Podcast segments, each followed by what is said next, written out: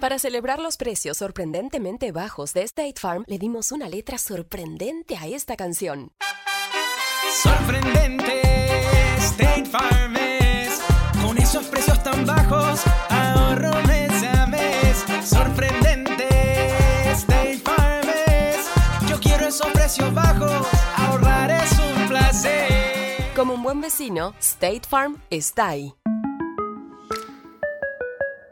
The entrepreneurial spirit is resilient, and U.S. Bank is here to make sure that no matter what unknown pops up, business owners know that we have their back.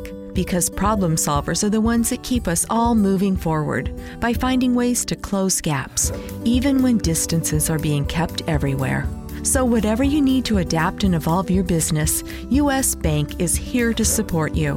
U.S. Bank, we'll get there together. Equal Housing Lender member FDIC.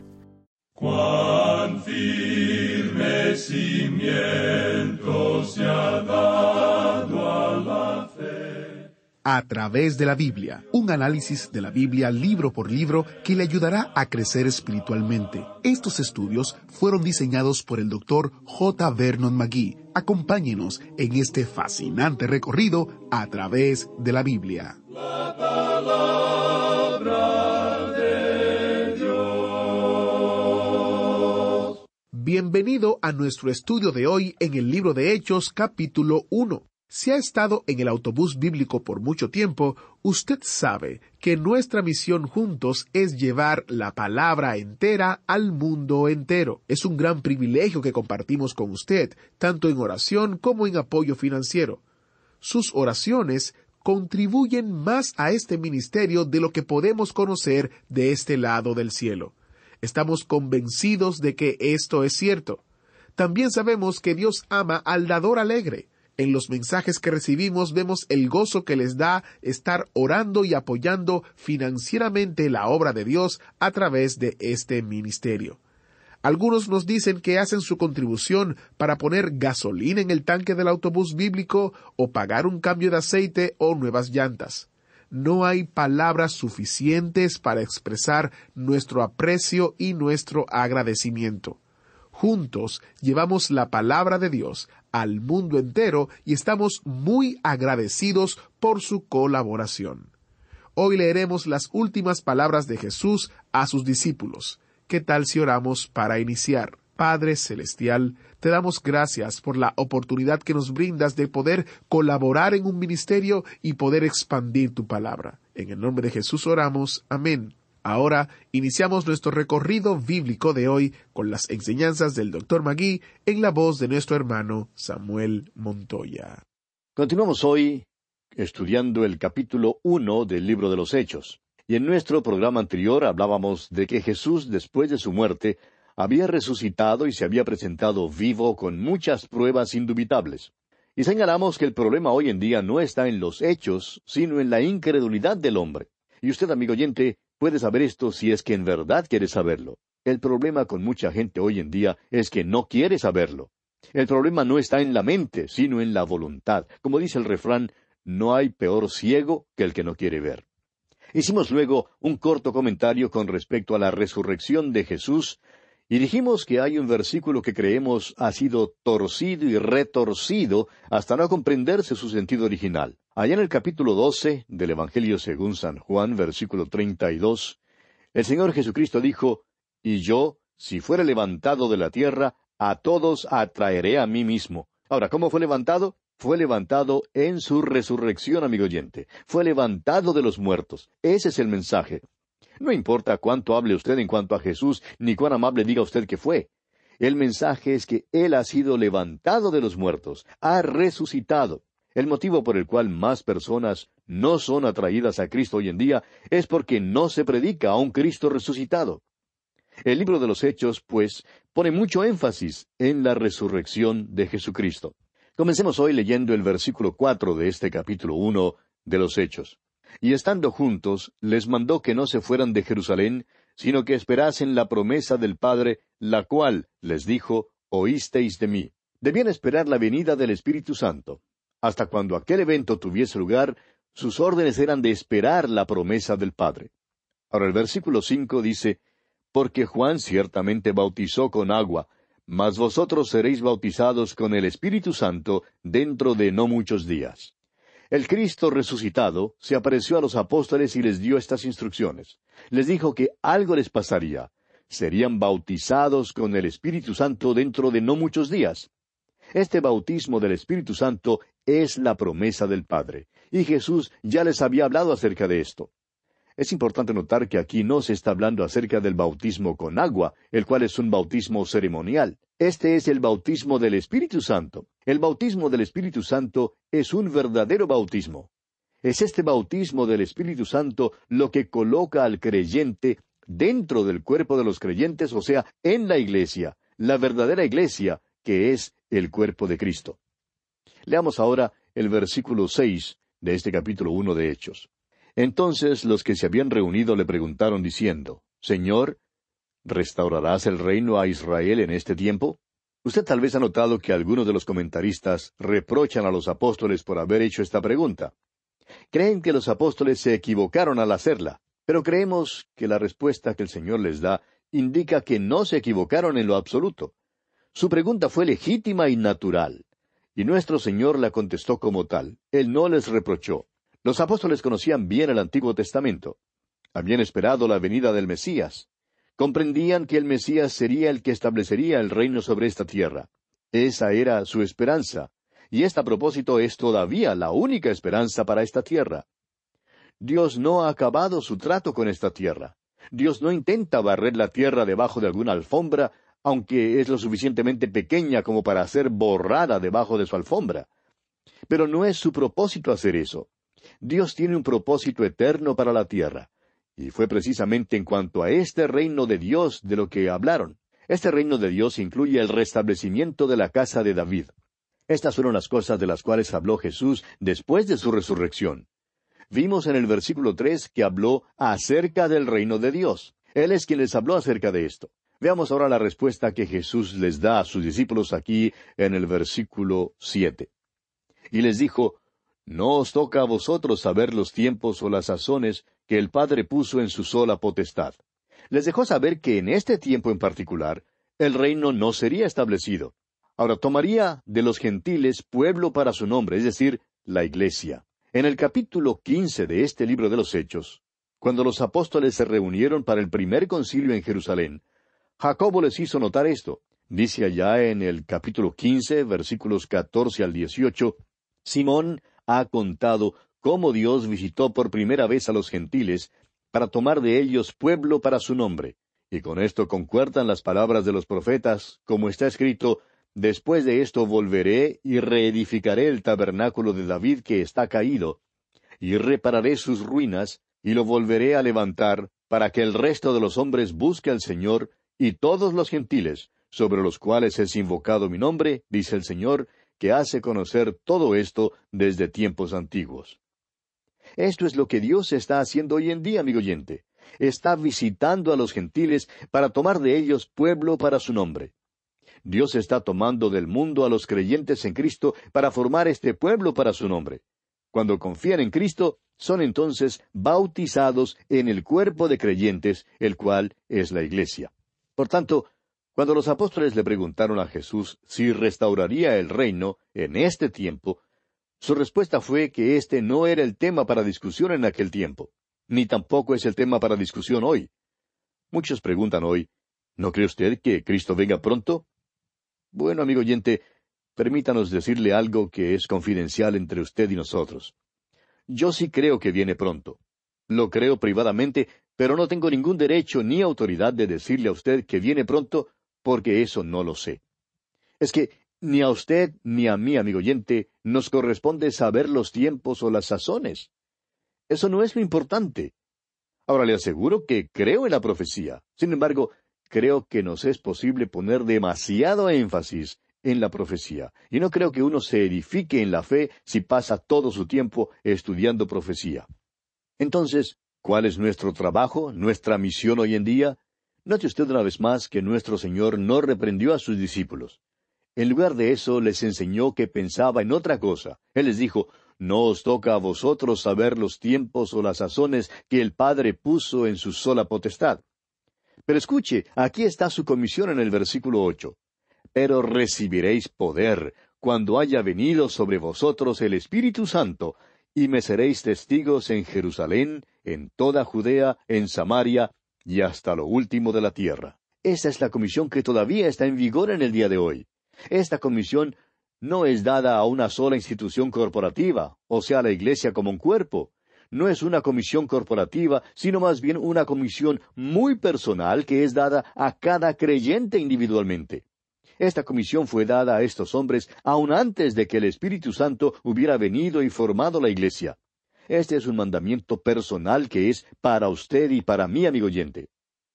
Es nuestra misión, es nuestro trabajo promulgar la palabra de Dios en el mundo. No podemos decir que esta sea una comisión para la Iglesia y luego sentarnos sin hacer nada. No podemos decir que le toca a la Iglesia enviar a los misioneros y así proclamar el Evangelio por medio de ellos.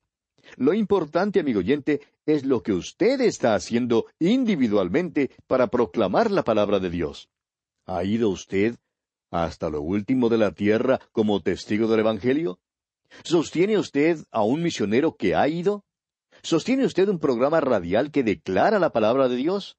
¿Se ha comprometido usted personalmente? Eso es lo importante. Hoy en día hay muchos que quieren hablar acerca de los tiempos y las sazones de la venida del Señor Jesucristo, pero no quieren comprometerse en promulgar la palabra de Dios. Pero ese es el mandamiento a estos hombres. Y ese es el mismo mandamiento que se nos da a usted y a mí, amigo oyente. Opinamos que si el Señor Jesucristo se apareciera de repente en donde quiera que estemos ahora mismo, no hablaría en cuanto a la hora de su venida, sino en cuanto a la proclamación de su palabra. Él quiere que las almas se salven. Esta es nuestra comisión.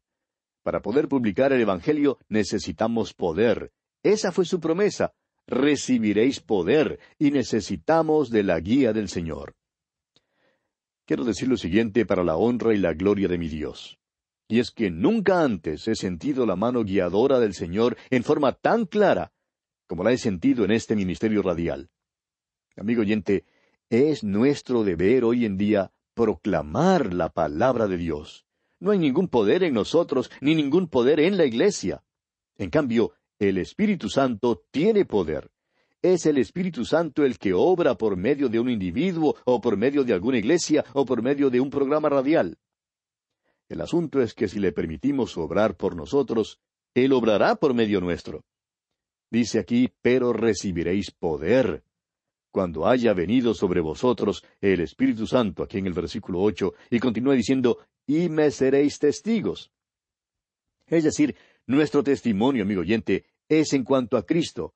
Él es el centro de atracción. Luego dice, en Jerusalén, es decir, en nuestro pueblo natal. Debe haber un testimonio para Cristo. Toda Judea se refiere a la vecindad, a nuestra comunidad. Samaria está donde viven aquellos con quienes no nos asociamos. Es posible que no nos juntemos con ellos socialmente, pero tenemos la responsabilidad de llevarles el Evangelio. Y vamos a pausar aquí por un momento. No nos es posible asociarnos con todo el mundo. Podemos escoger a nuestros amigos. Todo el mundo actúa así. Y también hay quienes no quisieran asociarse con nosotros. Hay muchos que no quieren que yo me junte con ellos porque, bueno, les estorbaría. Pero permítanos decirle, amigo oyente, que tenemos un privilegio y una responsabilidad de llevar la palabra de Dios a aquellos con quienes no nos asociamos en nuestra vida diaria. Por último, este testimonio para Cristo debe ir hasta lo último de la tierra. Nunca debemos perder de vista el hecho de que esta es la intención del Señor. Nos ha dicho que si le amamos, Guardemos sus mandamientos. Este mandamiento es personal. No podemos deshacernos de esta carga diciendo que la Iglesia lo está cumpliendo y que por tanto no tenemos que comprometernos. Amigo oyente, ¿se ha comprometido usted? ¿Tiene usted un testimonio para Cristo? Pasemos ahora a considerar la ascensión y la promesa del regreso de Jesús. Leamos el versículo nueve de este capítulo uno de los Hechos. Y habiendo dicho estas cosas, viéndolo ellos, fue alzado y le recibió una nube que le ocultó de sus ojos. La ascensión del Señor Jesucristo es un milagro importante y significativo en el ministerio del Señor. Esto es especialmente cierto en esta era espacial, cuando tenemos los ojos vueltos hacia los aires y hablamos de viajes en el espacio y todo eso. En realidad, esto no es nada nuevo. El Señor Jesús despegó. No necesitaba ninguna plataforma de lanzamiento ni ningún traje astronáutico, no subió en ningún proyectil. Las escrituras dicen que solo hubo una nube para recibirle. ¿Qué clase de nube sería? ¿Sería una nube común de vapor de agua? De ninguna manera, amigo oyente. Esta fue la misma nube de gloria, la gloria Shekinah que llenó el tabernáculo. En su oración sumo sacerdotal, él había orado allá en el capítulo 17 del Evangelio según San Juan, versículo 5, diciendo, Ahora pues, Padre, glorifícame tú al lado tuyo, con aquella gloria que tuve contigo antes que el mundo fuese. Cuando Cristo nació en el mundo, fue envuelto en pañales. Cuando salió de la tierra, fue envuelto en nubes de gloria. Esto era de lo que hablaba. Mientras los apóstoles observaban todo esto, dos ángeles como varones se les aparecen y les dan un mensaje importante. Leamos los versículos diez y once de este capítulo uno de los Hechos. Y estando ellos con los ojos puestos en el cielo, entre tanto que él se iba, he aquí se pusieron junto a ellos dos varones con vestiduras blancas, los cuales también les dijeron, Varones Galileos, ¿por qué estáis mirando al cielo? Este mismo Jesús, que ha sido tomado de vosotros al cielo, así vendrá como le habéis visto ir al cielo. Fue Jesús glorificado quien subió al cielo. Este mismo Jesús, el Jesús glorificado, vendrá así como se fue y al mismo lugar. El profeta Zacarías en el capítulo catorce de su profecía, versículo cuatro, nos dice lo siguiente Y se afirmarán sus pies en aquel día sobre el monte de los olivos, que está enfrente de Jerusalén al oriente, y el monte de los olivos se partirá por en medio hacia el oriente y hacia el occidente, haciendo un valle muy grande, y la mitad del monte se apartará hacia el norte y la otra mitad hacia el sur. Volviendo ahora al capítulo uno de los Hechos, veamos el versículo doce. Entonces volvieron a Jerusalén desde el monte que se llama del Olivar, el cual está cerca de Jerusalén, camino de un día de reposo.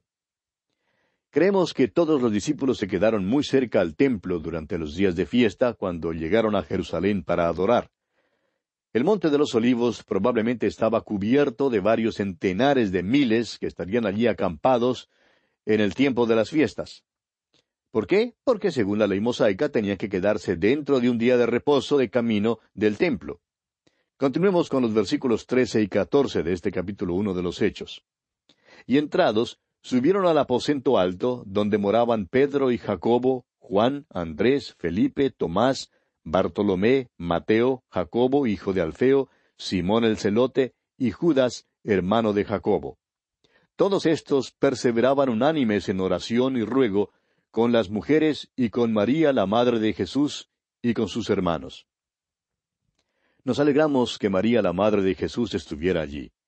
Ella ahora está libre de cualquier duda que hubiera existido con relación al nacimiento original de Jesús.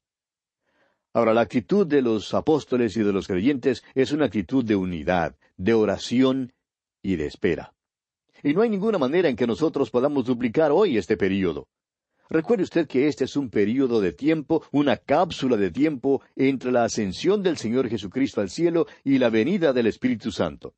Y nosotros no estamos viviendo en ese período de tiempo. No podemos duplicarlo. El Espíritu Santo ya ha venido en nuestros tiempos. Pasemos ahora a considerar el nombramiento de un apóstol. Leamos los versículos quince al dieciocho de este capítulo uno de los Hechos.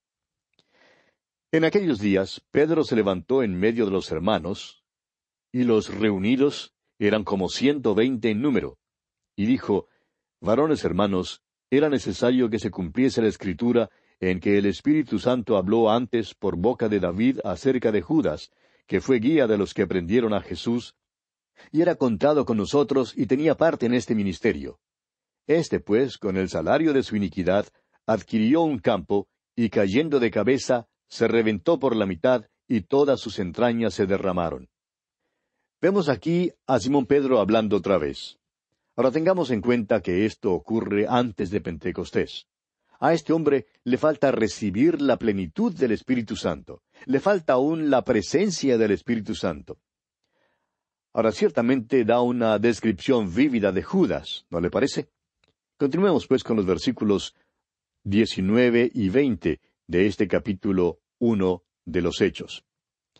Y fue notorio a todos los habitantes de Jerusalén, de tal manera que aquel campo se llama en su propia lengua Aceldama, que quiere decir campo de sangre.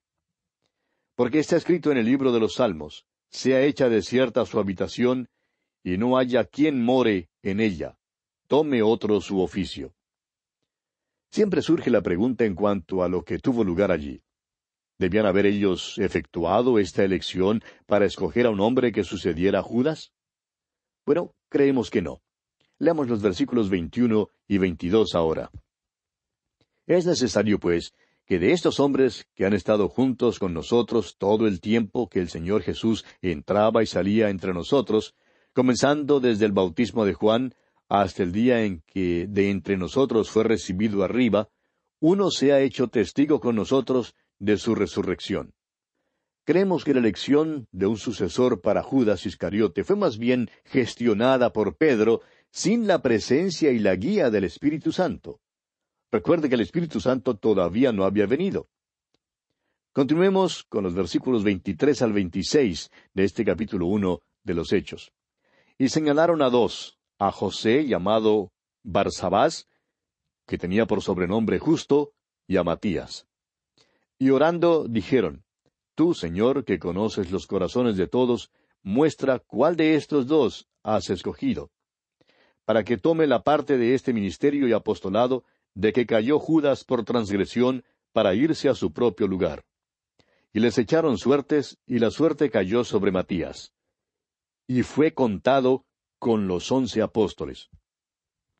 No vemos cómo el echar suertes tenga relación con la dirección del Espíritu Santo ni con la dirección de Dios. Esa no es la forma como Dios guía. Surge entonces la pregunta, ¿es pues Matías quien debía suceder a Judas? Nosotros creemos que no. Ahora, creemos que Matías evidentemente era un buen hombre, reunía todos los requisitos de un apóstol, debió haber visto al Cristo resucitado. Pero aparentemente el Espíritu Santo no estaba en esto, por la sencilla razón de que el Espíritu Santo no vino sino hasta el día de Pentecostés para la Iglesia, y creemos que a su propio tiempo el Señor Jesucristo mismo escogió aquel que debía tomar el lugar de Judas Iscariote y que el Espíritu Santo ciertamente ignoró a Matías. Ahora creemos que aquel que el Espíritu de Dios usó no fue otro que Pablo, el apóstol, por supuesto. Ahora quizá alguien diga, ¿tiene usted autoridad para decir eso?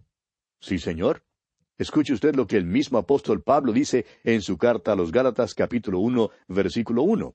Pablo, apóstol, no de hombres, ni por hombre, sino por Jesucristo y por Dios el Padre que lo resucitó de los muertos. Lo que Pablo dice es, yo fui escogido por Dios el Padre y por el Señor Jesucristo. ¿Cómo lo hizo?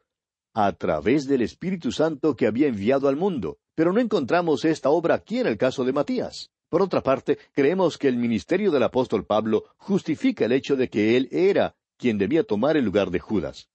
Esa es, pues, nuestra razón. Ahora reconocemos que hay una gran cantidad de hombres buenos. En efecto, creemos que la mayoría de los hombres buenos hoy tomaría la posición de que este hombre Matías fue quien tomó el lugar de Judas. Y reconocemos que estamos en la minoría. Pero si usted, amigo oyente, desea compartir esta opinión, bien puede hacerlo y estará con la mayoría. Pero si usted desea estar en lo correcto, y estamos seguros que desea estar en lo correcto, entonces confiamos que estará de acuerdo con lo que hemos expresado. Bien, amigo oyente, vamos a detenernos aquí por hoy porque nuestro tiempo ya se ha agotado. Hasta entonces, y que Dios le bendiga abundantemente. Gracias al maestro Samuel Montoya y gracias por estar con nosotros. Si Dios lo permite, en nuestro próximo programa estaremos hablando de la venida del Espíritu Santo. Así que prepárese que tenemos un asiento especial para usted en el autobús bíblico. Hasta la próxima. ¿Fue de ayuda para usted el estudio de hoy? ¿Desea enviarnos algún comentario de lo que ha estado escuchando? Entonces escríbanos, no espere más. Nuestro correo electrónico es atv arroba transmundial.org. atv arroba transmundial.org. Si desea recibir las notas y bosquejos de lo que estamos estudiando, suscríbase gratis en nuestra página en Internet, a través de la Biblia barra notas, a través de la biblia.org barra notas. Este verano, si buscas productos que hidraten y que te den una piel firme sin gastar una fortuna, cuenta con Olay. Primero elimina las impurezas con el limpiador Olay Collagen Peptide 24 Cleanser. Después aplica el hidratante Olay Collagen Peptide 24 Moisturizer en el lindo frasco blanco. Es libre de fragancia y en solo dos semanas notarás una piel más firme. Prepárate a lucir tu mejor rostro. Ahora obtén 2 dólares de descuento en ambos productos. Encuéntralos en tu tienda más cercana y en olay.com. Te preocupas por tu familia, entonces ¿por qué darles solo huevos ordinarios cuando pueden disfrutar de lo mejor? Egglands Best, los únicos huevos con ese delicioso sabor fresco de granja, además de la mejor nutrición como 6 veces más vitamina D, 10 veces más vitamina E y 25% menos de grasa saturada, además de muchos otros nutrientes importantes. Así que ¿por qué no darles los mejores huevos? Porque la manera en que cuidas a tu familia no tiene nada de ordinario, solo Egglands Best. Mejor sabor, mejor nutrición, mejores huevos.